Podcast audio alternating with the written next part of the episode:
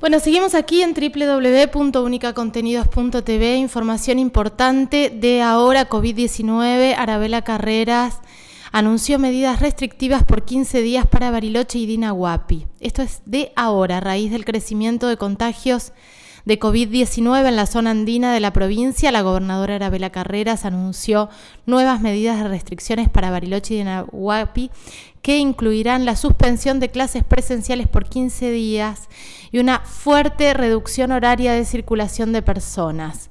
Eh, a ver si tenemos el parte de prensa, todavía no lo tenemos como ampliado, pero esto es súper importante para que tengas en cuenta también a la hora de elegir viajar, dónde viajar, saber en qué lugares hay más restricciones, qué lugares están menos colapsados, no solo por las restricciones horarias, sino para poder disfrutar. Volvemos a recordar que Bariloche sigue siendo uno de los destinos más buscados por los turistas, por las turistas, por las turistas en este, en este intento por sostener el turismo interno.